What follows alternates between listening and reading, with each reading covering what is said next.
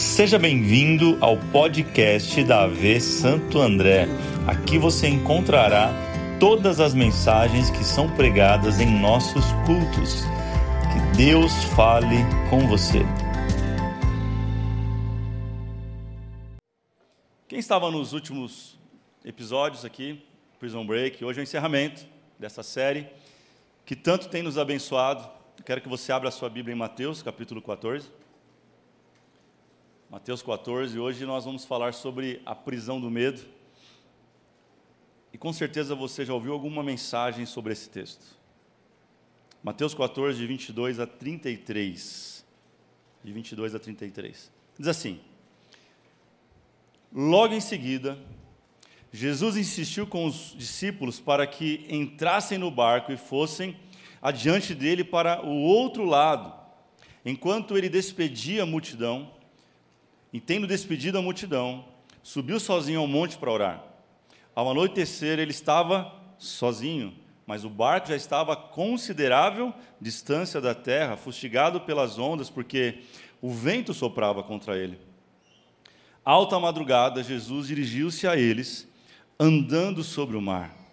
Quando viram andando sobre o mar, ficaram aterrorizados e disseram: É um fantasma aí gritaram de medo, mas Jesus imediatamente lhes disse: coragem. Fala para alguém do seu lado: coragem. Falou: coragem, sou eu, não tenham medo. Fala para alguém: não tenha medo. Senhor, disse Pedro, sempre o Pedro, né, gente? Se és tu, manda-me ao teu encontro por sobre as águas. Venha, respondeu ele. Então Pedro saiu do barco, andou sobre a água e foi em direção de Jesus mas quando reparou no vento, ficou com o quê? Com medo. E começando a afundar, gritou: Senhor, salva-me. Imediatamente Jesus estendeu a mão e o segurou e disse: Homem de pequena fé, por que, que você duvidou? Quando entraram no barco, o vento cessou, então os que estavam no barco adoraram, dizendo: Verdadeiramente tu és o Filho de Deus. Coloque a mão no ombro de alguém nessa hora e fala, vamos orar juntos. Repita essa oração simples comigo. Diga assim, ó, Senhor, fala com essa pessoa agora. Diga assim, Senhor, talvez ela está pior que eu, com mais medo do que eu. Então fala com ela. Em nome de Jesus. Amém? Vamos celebrar o nome dele? Vamos lá.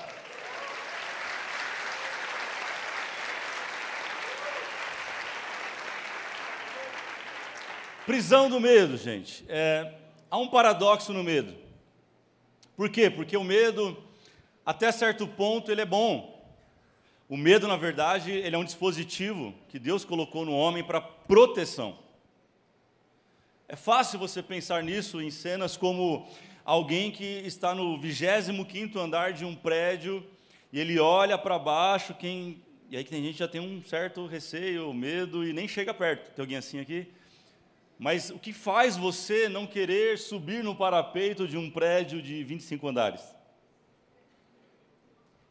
Qual o nome? Medo. Isso é ruim ou bom? É bom. Deus colocou isso em nós. Porque se você não tivesse isso, você podia se arriscar e você poderia cair desse lugar com um vento mais forte, você poderia ser fatal. E tem pessoas, fato, que não sofrem, não, não têm esse medo e sofrem de uma doença que é realmente a ausência desse medo. E esse é o medo que Deus colocou em nós para que a gente não faça besteira, como pegar um carro aqui na, na Anchieta, na Via Anchieta, e dar 300 por hora nele. Se você faz isso é porque alguma coisa está errada com você. Essa é a hora para você cutucar o mozão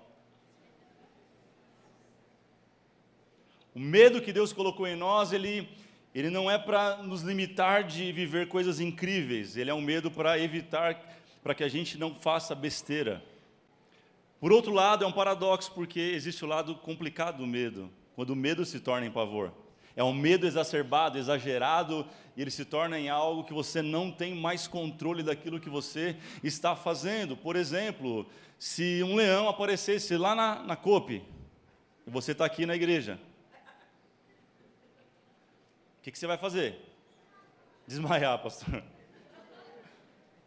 eu vou travar, eu vou congelar. Se você fizer isso, é o medo dominando você. Sim ou não? Agora, sim, a primeira coisa que vai fazer é perna para quem te quer, irmão. Ah, mas tem uma criança de dois anos, cada um que corre com as pernas que tem, se vira, eu vou vazar. Não, mas tinha um velhinho ali, um. É um leão. Isso foi colocado em Deus por nós, foi ou não foi?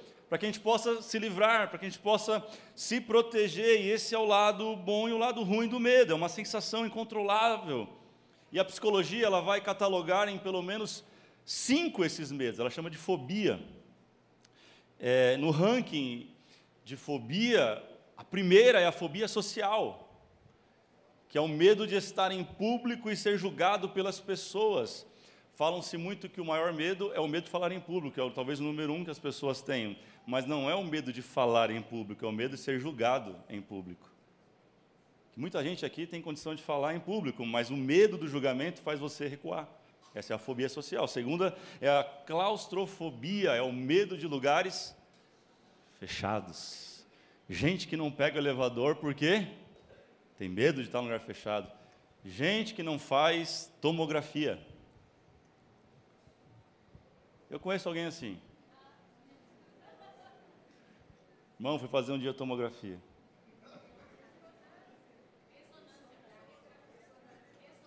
Ressonância magnética. É, fiquei tão desnorteado agora aqui, ó, até suando. Eu não consegui fazer o exame. Porque tinha que entrar com a cabeça naquela máquina e o nariz ficava encostando. O nariz já não é tão pequeno, né, gente? E ele ficava encostando naquela máquina, aquele barulho. Eu apertei a campainha, meu Deus, me livra desse lugar. Mas é um medo irracional, porque não vai acontecer nada, vai? É a tal da claustrofobia.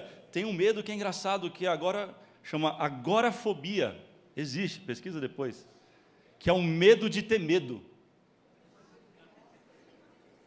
Como é isso? É gente que não anda, não, não voa, né? Sei lá, eu não sei nunca sabe se anda de avião ou voa de avião.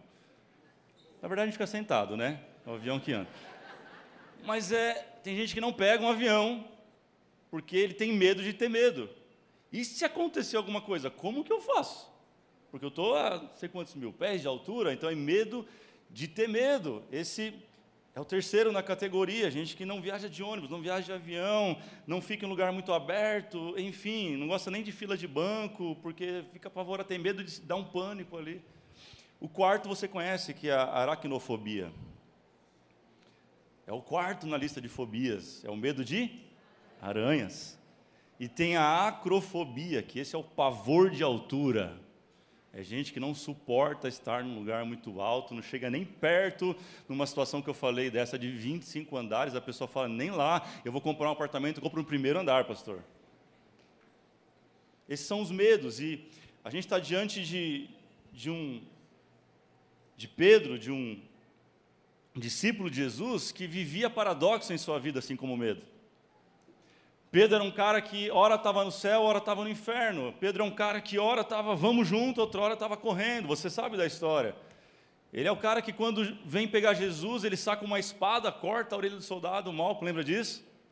Todo corajoso, todo valente, mas daqui a pouco ele, ele é o cara que nega Jesus por medo.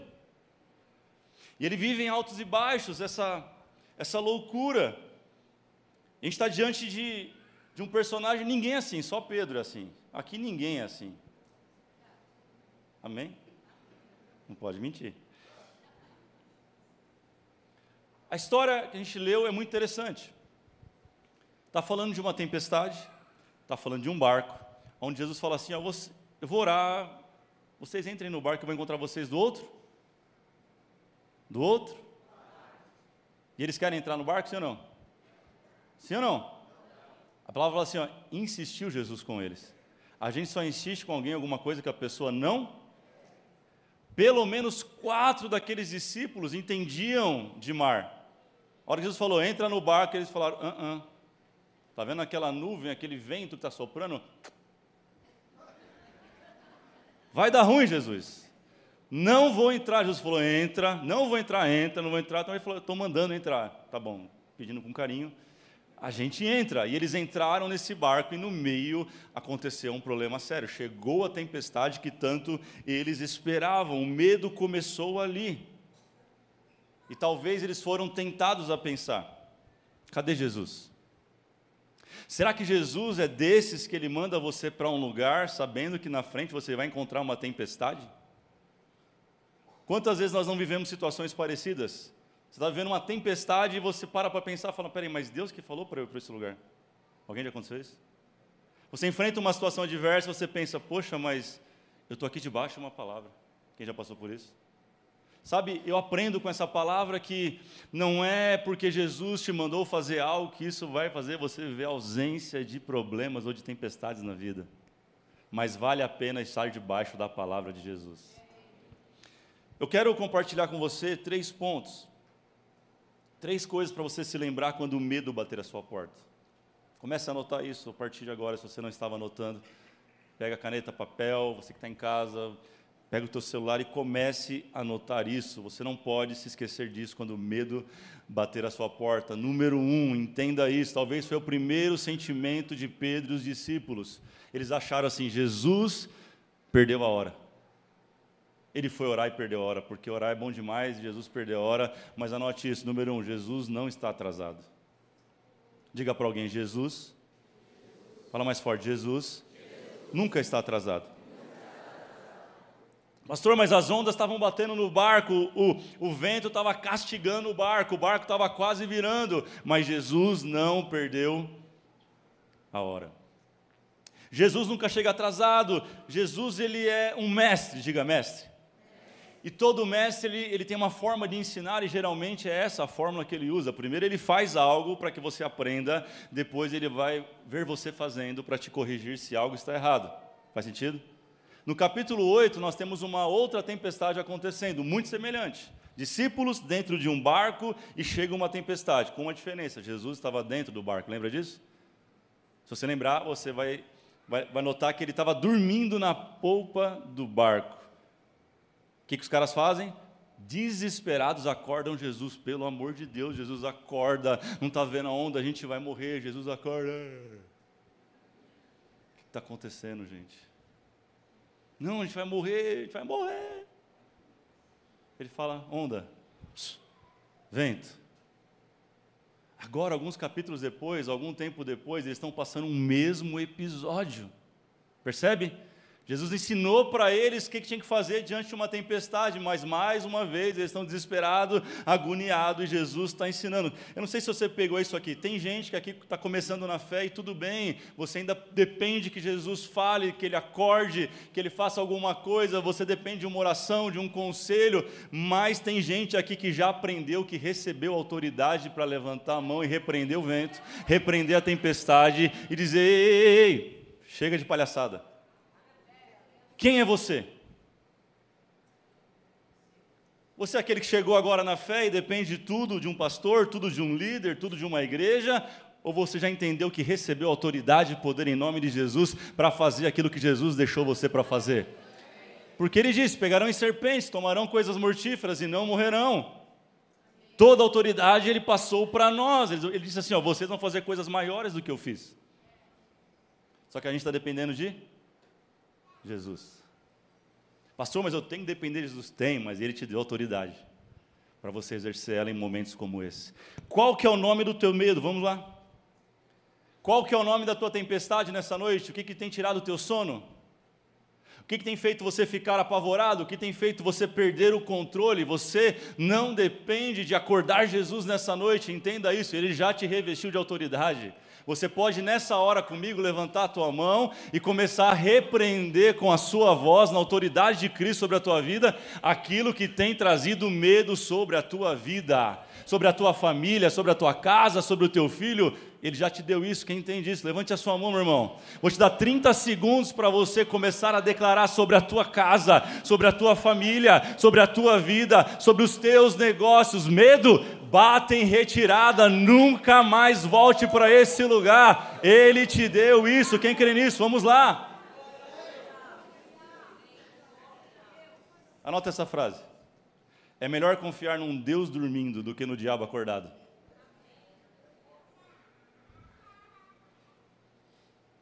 Onde Jesus está? Mateus 8, dormindo. Ele estava querendo ensinar assim, ó, não é eu estando ou não estando. Está debaixo da minha palavra? você tem autoridade. O problema é que a gente não quer caminhar na palavra de Jesus. A gente quer depender de uma campanha, de um negocinho, de uma coisinha. Ei, ei, ei. Jesus não está atrasado. Jesus ele veio para te treinar para algo muito maior. Jesus não queria a morte dos discípulos. Ele queria levar os discípulos para um outro nível de fé. Quem está disposto?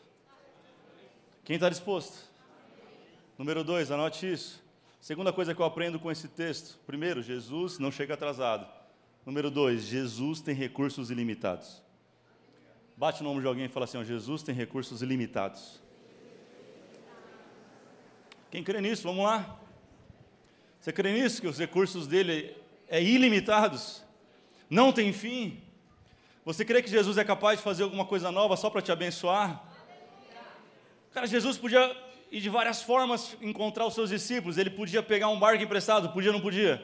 Ele podia ir nadando, podia ou não podia? Ele podia pegar um jet ski que estava ali. Mas o que, que ele fez?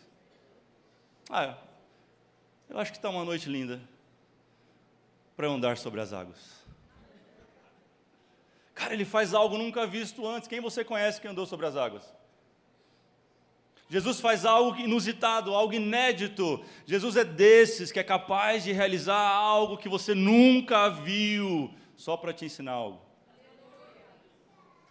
Só para arrancar o medo do seu coração só para quebrar essa prisão que tem te prendido. Jesus, ele é ilimitado. O céu, ele é ilimitado. Quando a terra entra em crise, o céu tem recursos ilimitados para nós. Pastor, não estou entendendo o que você está falando. Olha só, verso 25: alta madrugada, Jesus dirigiu-se a eles andando sobre o mar. E você acha que isso deixou eles felizes? Não. O louco é que eles ficam assustados, eles ficam apavorados, ao ponto de falar assim: é um fantasma. O que está acontecendo? O verso, o próximo verso é um fantasma. O que está acontecendo, gente? Eu creio, gente. Eu não sei você, mas eu creio que Jesus está fazendo coisas inusitadas, coisas criativas, coisas disruptivas, coisas diferentes. Chega de colocar Jesus numa caixinha e falar: Eu quero que você venha desse jeito. Eu quero que você faça desse jeito. Eu quero que você restaure meu casamento desse jeito. Falo assim, não, eu vou fazer. É para eu fazer? Quem quer que Jesus faz algo aqui? Deixa ele fazer algo diferente. Deixa ele fazer algo que ele nunca fez. Permite ele agir de uma forma que ele nunca agiu. Permite ele trabalhar de um jeito que você nunca viu. Permite ele abrir uma porta que você jamais imaginou. Não, mas eu estou orando por essa porta. Talvez essa porta é uma portinha. E Jesus está falando: eu quero abrir algo muito maior. Eu quero fazer algo muito mais poderoso. Eu quero fazer algo que as pessoas não vão poder dizer que é capacidade sua. Deus quer fazer isso com você. Tem alguém que crê nisso, gente? Vamos lá. Se você crê, celebre essa palavra.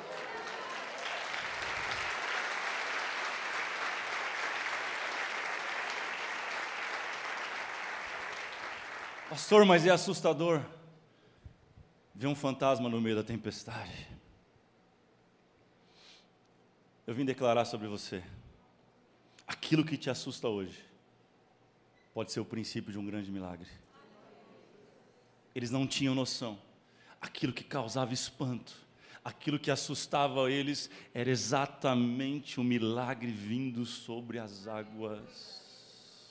Era o que eles jamais imaginaram. Porém, só os corajosos vão viver milagres inusitados.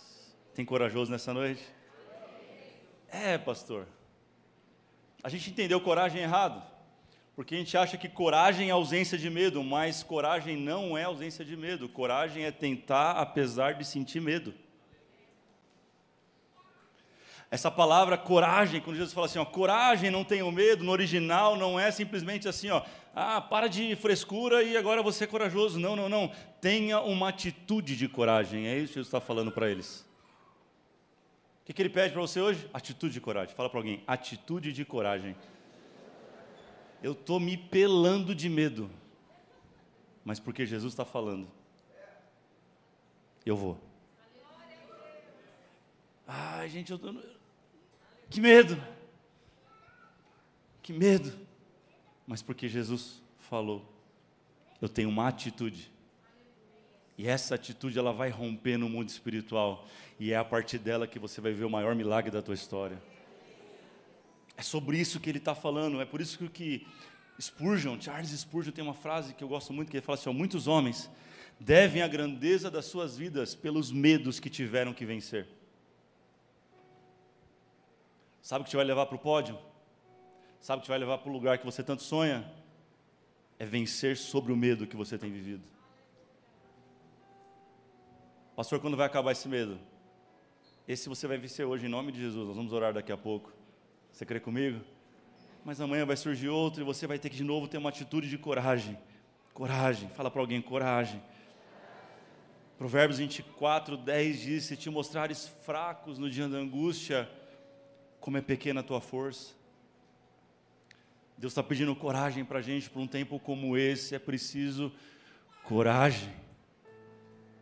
Estamos sendo desafiados como igreja para viver algo novo, um novo local, uma nova experiência, uma mudança que tem suas dificuldades, suas problemáticas, sim ou não, gente?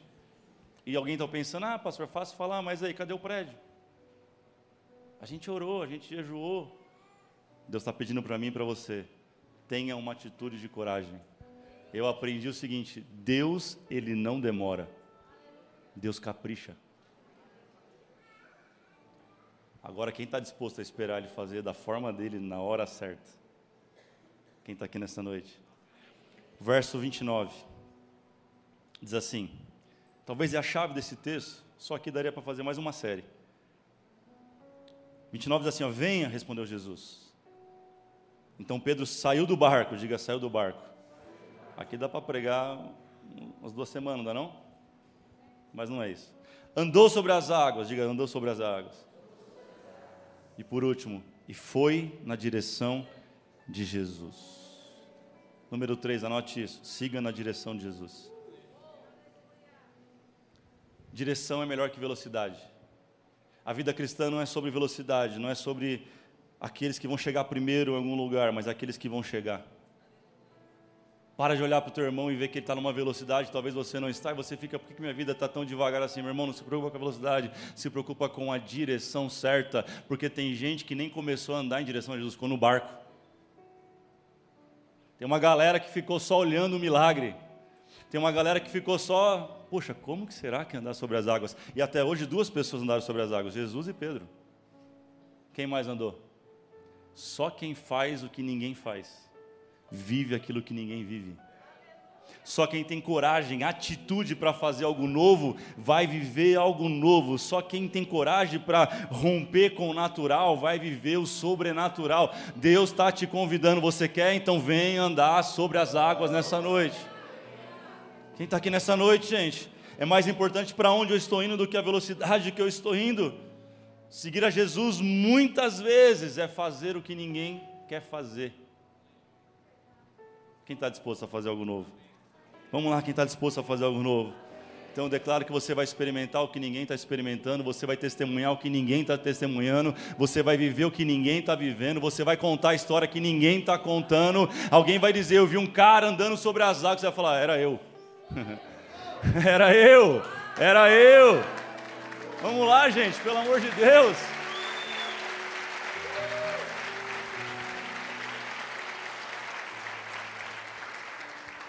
Se o mar me submerge.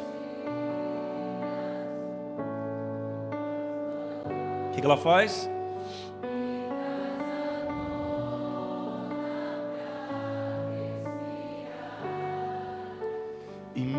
Faz andar sobre as águas. Levante suas mãos, diga quem Ele é para você nessa noite. Vamos lá. Tu és. Tu és.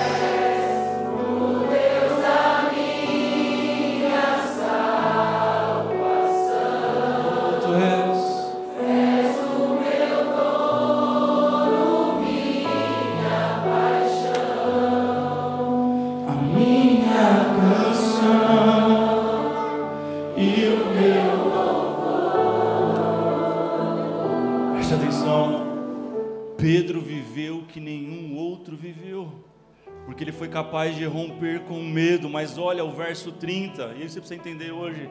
Em nome de Jesus, sair com esse entendimento aqui. Pastor, eu vou orar hoje, eu nunca mais vou ter medo. Não. Verso 30 diz assim: ó, E Pedro reparou no vento. Diga, reparou no vento. Quando ele repara no vento, ele começa a afundar. Ele começa a perder aquilo que Jesus deu para ele fazer. Sabe o que vai te impedir de afundar nas tempestades da vida? Seguir olhando para Jesus, focado nele. Quando Pedro coloca os pés nas águas, ele tira os pés para fora do barco, preste atenção nisso. O texto não diz que o vento para. O texto não diz que as ondas pararam de bater e o vento soprar, não, não, não. Ele coloca os pés para fora num cenário caótico. Loucura, gente, é loucura, é insanidade. É por isso que só um teve coragem. Se fosse fácil, todo mundo fazia. Fala para alguém, se fosse fácil. Qualquer um fazia. Mas Deus chamou você. É. Não é para qualquer um, é só para os corajosos. É só para aqueles que querem viver algo novo. E Pedro, ele faz isso diante daquela circunstância absurda. Ele começa a andar, Jesus, eu estou indo, eu estou indo. Aí quando ele vira o olhar, reparou no vento, ele começa a... Deixa eu te perguntar uma coisa. Qual foi o momento da tua vida que você reparou no vento? Qual foi o momento que você tirou os teus olhos de Jesus e começou a colocar os teus olhos nas tempestades da vida? Que vai fazer você vencer sobre o medo é você continuar olhando para Jesus. Mas eu sei que tem pessoas aqui que focaram na doença, focaram no divórcio, focaram na falência, focaram naquele pastor, naquela igreja, naquela história triste. Eu não estou desmerecendo nada disso, todos nós vamos passar tempestades na vida. Qual foi o momento que você começou a afundar? Traga a memória agora, porque o Espírito Santo quer curar você de uma vez por todas esse trauma. Deus quer fazer você superar de uma vez por toda, uma vez por todas essa prisão e quer te libertar hoje, ele quer te levantar, assim como Pedro olhou para ele de novo, salva-me, Senhor. O Senhor foi lá, Jesus foi lá, ó. Sabe o que é mais louco nessa história? Pega essa. Pedro não voltou nas costas de Jesus para o barco.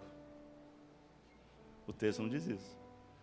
E me leva a entender que ele voltou andando sobre as águas. Jesus vai fazer você superar o que você está vivendo. E vai dizer: Bora, onde você caiu? Levanta e segue. Levanta e segue. Ele não vai fazer isso com você, ele não precisa te carregar hoje, não. Ele vai pegar a tua mão e falar: Vamos junto. Vamos junto. Pega na mão da pessoa que está do seu lado e diga para ela: Ei, vamos junto. Deixa eu ser Jesus na tua vida.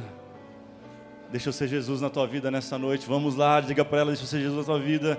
Você não vai afundar nesse lugar. Se levanta. Eu estou aqui para te levantar. Ah, queridos, levanta no seu lugar aí. Levanta essa pessoa aí que ela está agora. Vamos lá. Eu já rompi os protocolos todos aqui.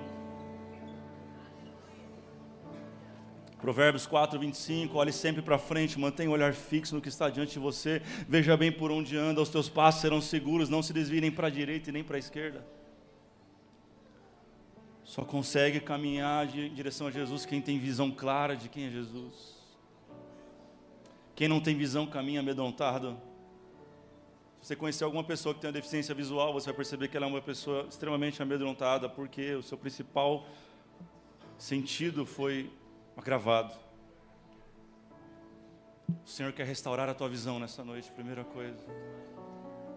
Ele quer colocar os teus olhos fixos nele. Tira os teus olhos da tempestade. Não tem como você chegar em algum lugar se você não tiver uma visão clara para onde você está indo. Pastor, meu casamento está indo para falência. Está repreendido em nome de Jesus. Teu casamento está indo rumo à restauração. Acerta a tua visão nessa noite. Não, pastor, você não está entendendo. Meu filho, ele está a ponto, ele vai, ele vai se tornar um drogado, está repreendido em nome de Jesus. Ele vai se tornar um servo do Senhor, um homem de Deus, vai viver por propósito.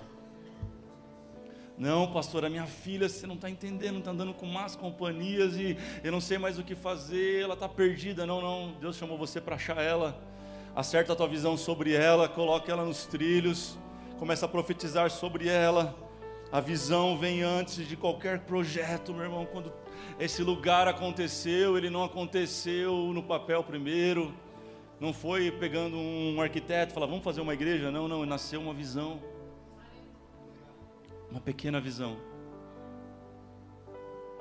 Deus tem dado visões para você? Quem tem, quem tem aqui visões de Deus neste lugar? Vamos lá, querido, volte a enxergar aquilo que Deus tem falado para você enxergar.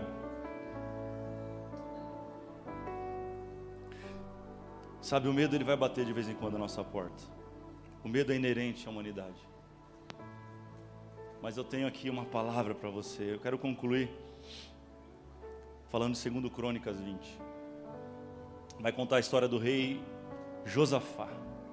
Ele é rei de Judá, ele viveu durante o reinado de Davi, Salomão, e ele está no final do, do seu reinado. E ele se encontra numa situação muito adversa. Ele está cercado pelos Amonitas, pelos Moabitas, um grande exército que chegou para destruir tudo que ele tem, roubar tudo aquilo que ele construiu no seu reinado. E olha que louco, o texto vai dizer. Depois disto, os filhos de Moabe e filhos de Amon com alguns meunitas, vieram para fazer guerra contra Josafá. Então, vieram alguns avisar Josafá, dizendo: Uma grande multidão está vindo contra Judá, do outro lado do Mar Morto. Olha que engraçado, do outro lado do mar. Eis que eles já estão lá em Azazon Tamar, que é em Enged. Então Josafá teve medo. Fala para alguém assim, é normal ter medo. Fala assim, mas Deus tem um segredo para você hoje. Olha o segredo. E decidiu buscar o Senhor. E proclamou um jejum nacional, um jejum em Judá. Sabe, a gente quer uma fórmula nova, a gente quer uma chave nova e Deus está falando: volte para os rudimentos da palavra, volta para o fundamento. Quer vencer algum medo? Quem quer, diga amém. Receitinha para você: oração e jejum. Se não funcionar, jejum e oração. Não funcionou, oração e jejum de novo. Não funcionou? Jejum, jejum, jejum, oração. Não funcionou? Oração, oração, oração, jejum, jejum. É isso que ele faz. Ele fala: Quer saber? Eu vou buscar Deus. Deus fala comigo. Você quer saber? Eu vou, eu vou, eu vou apelar. Vou fazer um jejum. E não vou fazer sozinho, não. Todo mundo está convidado e convocado para jejuar. Deixa eu falar uma coisa: a partir de amanhã a gente vai começar um jejum aqui, coletivo. Serão seis dias jejuando para que qualquer prisão que tenha afligido você até aqui nunca mais volte para a tua vida. A partir de amanhã, anote isso, você que está junto, você que está afim, fica à vontade. Gostaria que todos fizessem. Partir de amanhã, seis dias, de segunda a sábado, nós estaremos jejuando e clamando ao Senhor, para que todo medo acabe em nome de Jesus. E tem mais a gente vai entrar em domingo no mês de maio. E esse jejum é para declarar que maio vai ser o melhor mês da nossa vida. Vamos lá.